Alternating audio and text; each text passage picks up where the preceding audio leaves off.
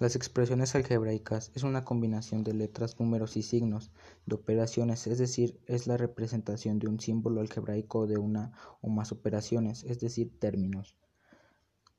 un término algebraico es una expresión algebraica que consta de un solo símbolo, no, espera, no separados entre sí por un signo. Los elementos de un término son cuatro. Signo. Por este los términos son ya sean positivos y negativos. Coeficientes representan al factor multiplicativo de las variables. Grado. Este puede ser ya sea absoluto o con la relación de una variable. Grado absoluto es la suma de la, del exponente de las variables, parte literal.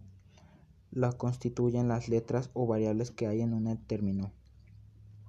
Las expresiones algebraicas se clasifican en monomios, polinomios, Existen polinomios que tienen un nombre especial como trinomio. Es un polinomio que consta de tres términos como menos 5xy más 6x menos z.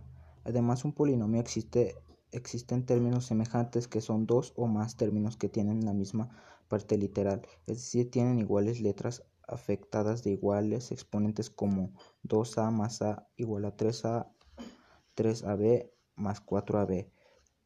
Con ese término semejante es un polinomio podemos hacer lo que se llama reducción de términos semejantes. Expresiones algebraicas. al combinar variables con operaciones obtenemos expresiones algebraicas así. AB 2x más y, x más y dividido entre w más 4 son expresiones algebraicas.